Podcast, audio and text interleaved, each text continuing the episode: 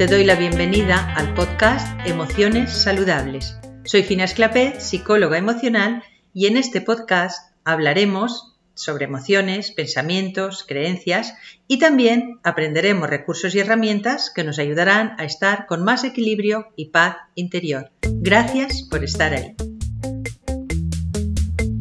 Hola, en episodios anteriores te hablaba de autoestima y te daba recursos y herramientas para trabajar en tu autoestima y tener una autoestima realmente sana y saludable.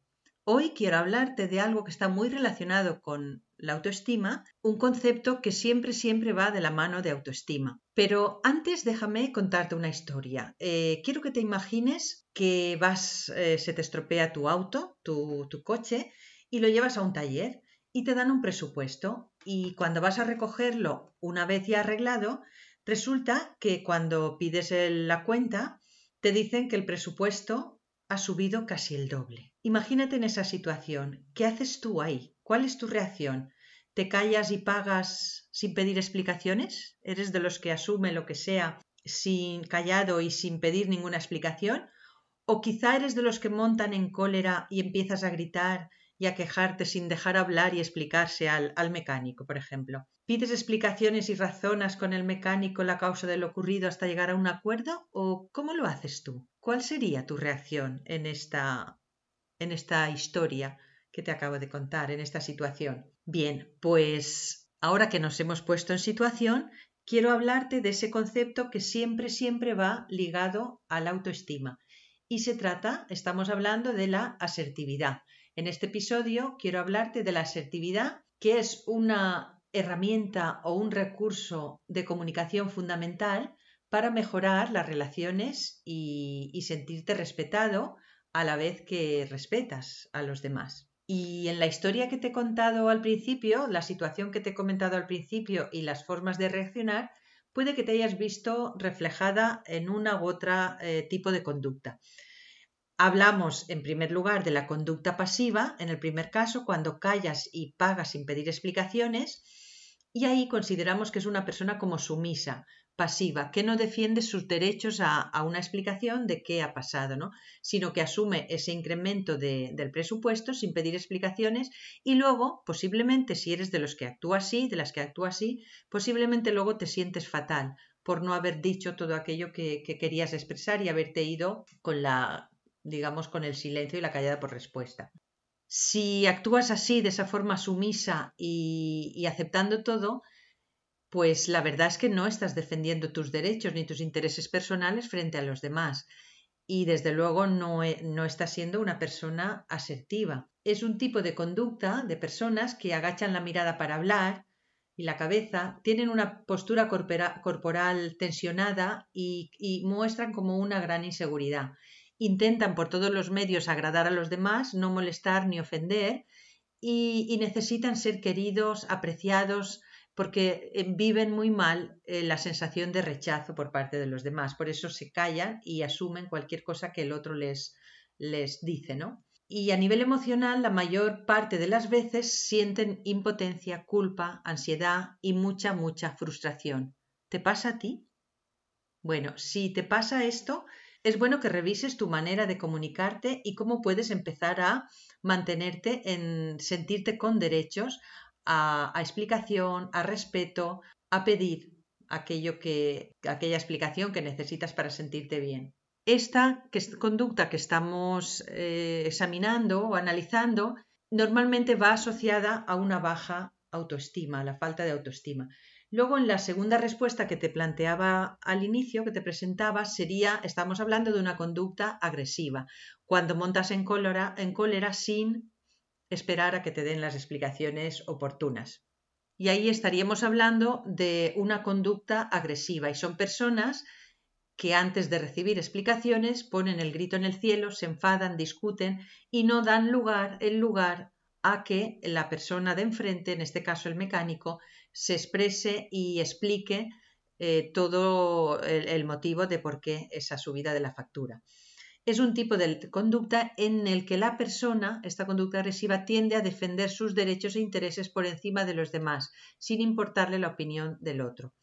Este tipo de conductas y este tipo de personas se caracterizan por tener un tono de voz elevado, precipitado, eh, hablan de forma tajante, impulsiva, con tendencia a contraatacar, tajante, interrumpir, e incluso en ocasiones pueden perder en cierto modo los papeles y llegar a amenazar o con una mirada desafiante e invasiva con el espacio del otro. Normalmente el pensamiento o la creencia de este tipo de personas que tienen esta conducta es que si su comportamiento fuera de otra manera serían muy vulnerables y tienen la necesidad de ganar siempre. Emocionalmente suelen sentir mucha ansiedad y por su forma de ser suelen vivir en soledad porque los demás se apartan un poco de estas explosiones de, eh, agresivas ¿no? de, su personalidad. También llegan posteriormente, después de expresar lo que sienten, llegan a sentir frustración y culpa al expresar de ese modo eh, desde la rabia o la impulsividad por no saber eh, controlar y causan malestar en el otro con sus palabras. Esta forma de conducta beligerante también es un mecanismo de defensa que se debe a una baja autoestima. Yo mm, hago como que soy más fuerte que tú, grito más y parece que soy más importante, más eh, fuerte, pero en realidad lo que estoy es tapando una baja autoestima. Y en la tercera opción que te presentaba, la de escuchar al otro, estaríamos hablando de una conducta asertiva. Y esta forma de comunicación está vinculada a unas buenas habilidades sociales, al respeto hacia uno mismo y hacia los demás y por lo tanto a una sana autoestima. Y eso no quiere decir que vayas a ceder ante lo que el otro dice, sino que estás dispuesto a escuchar, razonar y después expresar tu propia opinión. Este tipo de conducta que llamamos asertiva ocurre cuando te consideras de igual a igual con el otro, ni por encima ni por debajo. Te valoras a ti y tus opiniones y tus necesidades y por lo tanto también a los demás. Conoces y estás dispuesto a defender tus derechos, pero también respetas siempre los derechos de los otros. Y en este caso no se trata de ganar o perder, sino de alcanzar un acuerdo, llegar a un entendimiento suelen ser personas las que se muestran eh, de forma asertiva, conductas asertivas, son personas que se muestran seguras de sí mismas, que te miran al hablar directamente a los ojos, sin desafiarte de forma tranquila, y defienden y expresan sus, sentimientos sin ningún tipo de agresión, honestamente, con un diálogo respetuoso, tolerante, pudiendo reconocer sus propias equivocaciones, errores, y no tienen por consiguiente, la necesidad de tener siempre la razón, como podría ocurrir en el otro tipo de conducta. Pueden efectivamente y saben defenderse de los ataques de otros sin mostrarse hostiles, resuelven malentendidos y pueden hacer sentir a los demás que son respetados y valorados. Suelen ser personas consideradas buenas, pero no tontas. ¿Y por qué se carece o no de asertividad?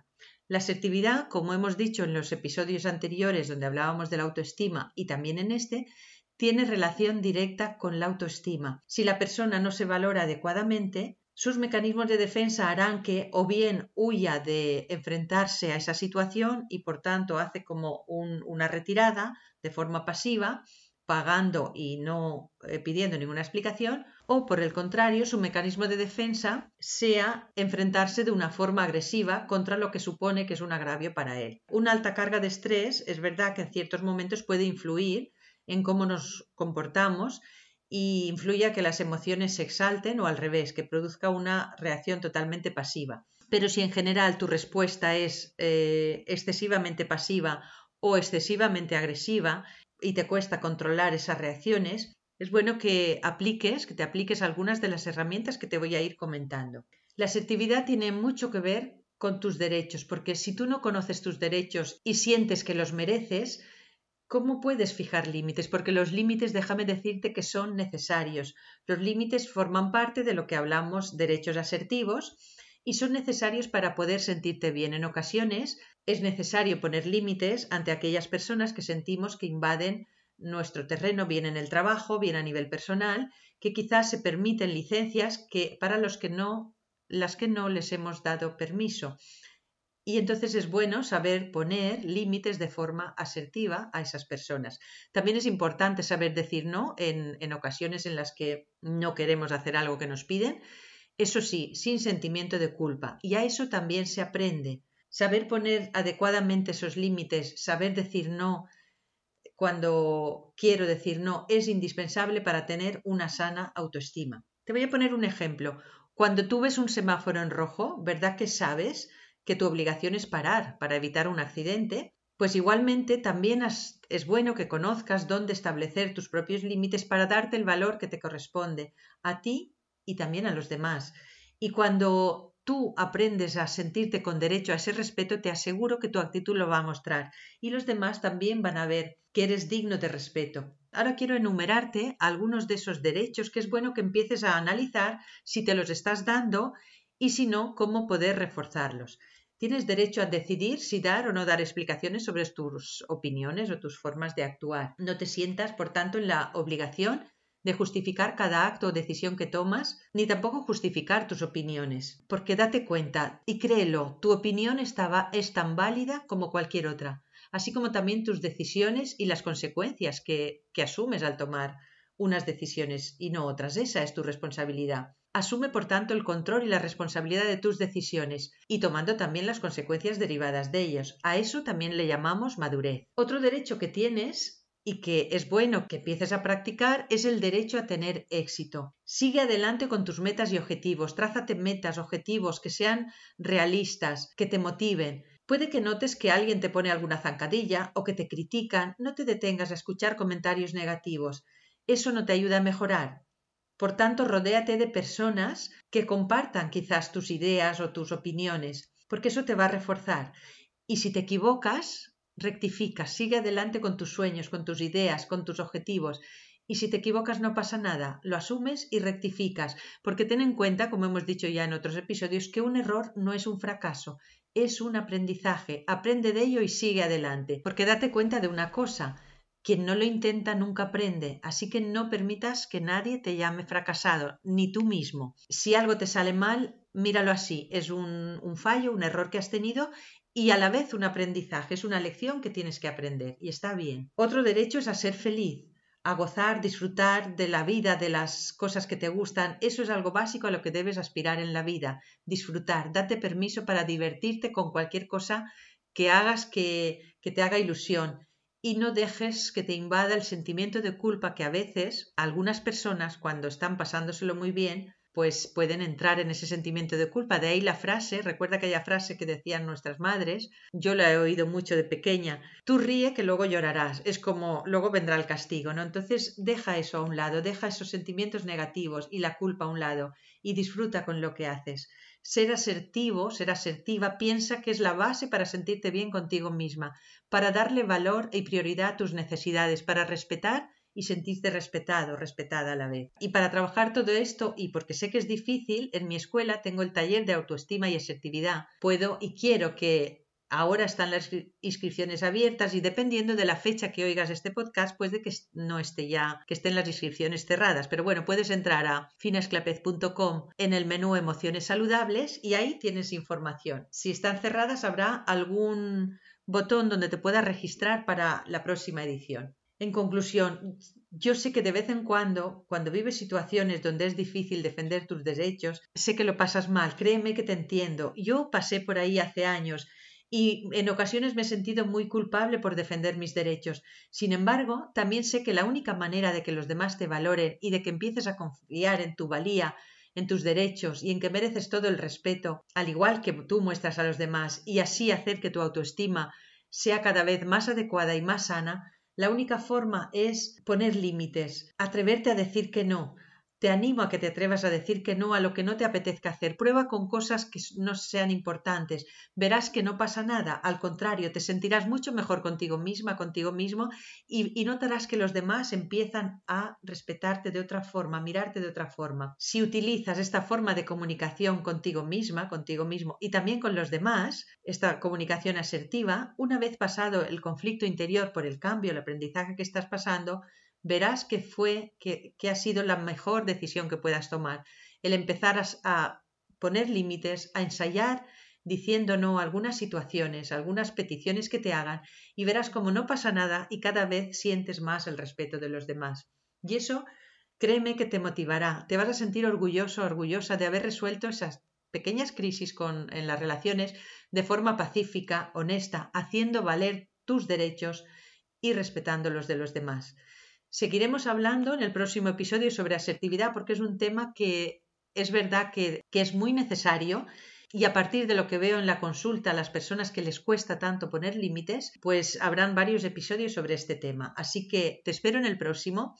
Espero que te haya gustado. Nos encontramos en el próximo. Hasta luego.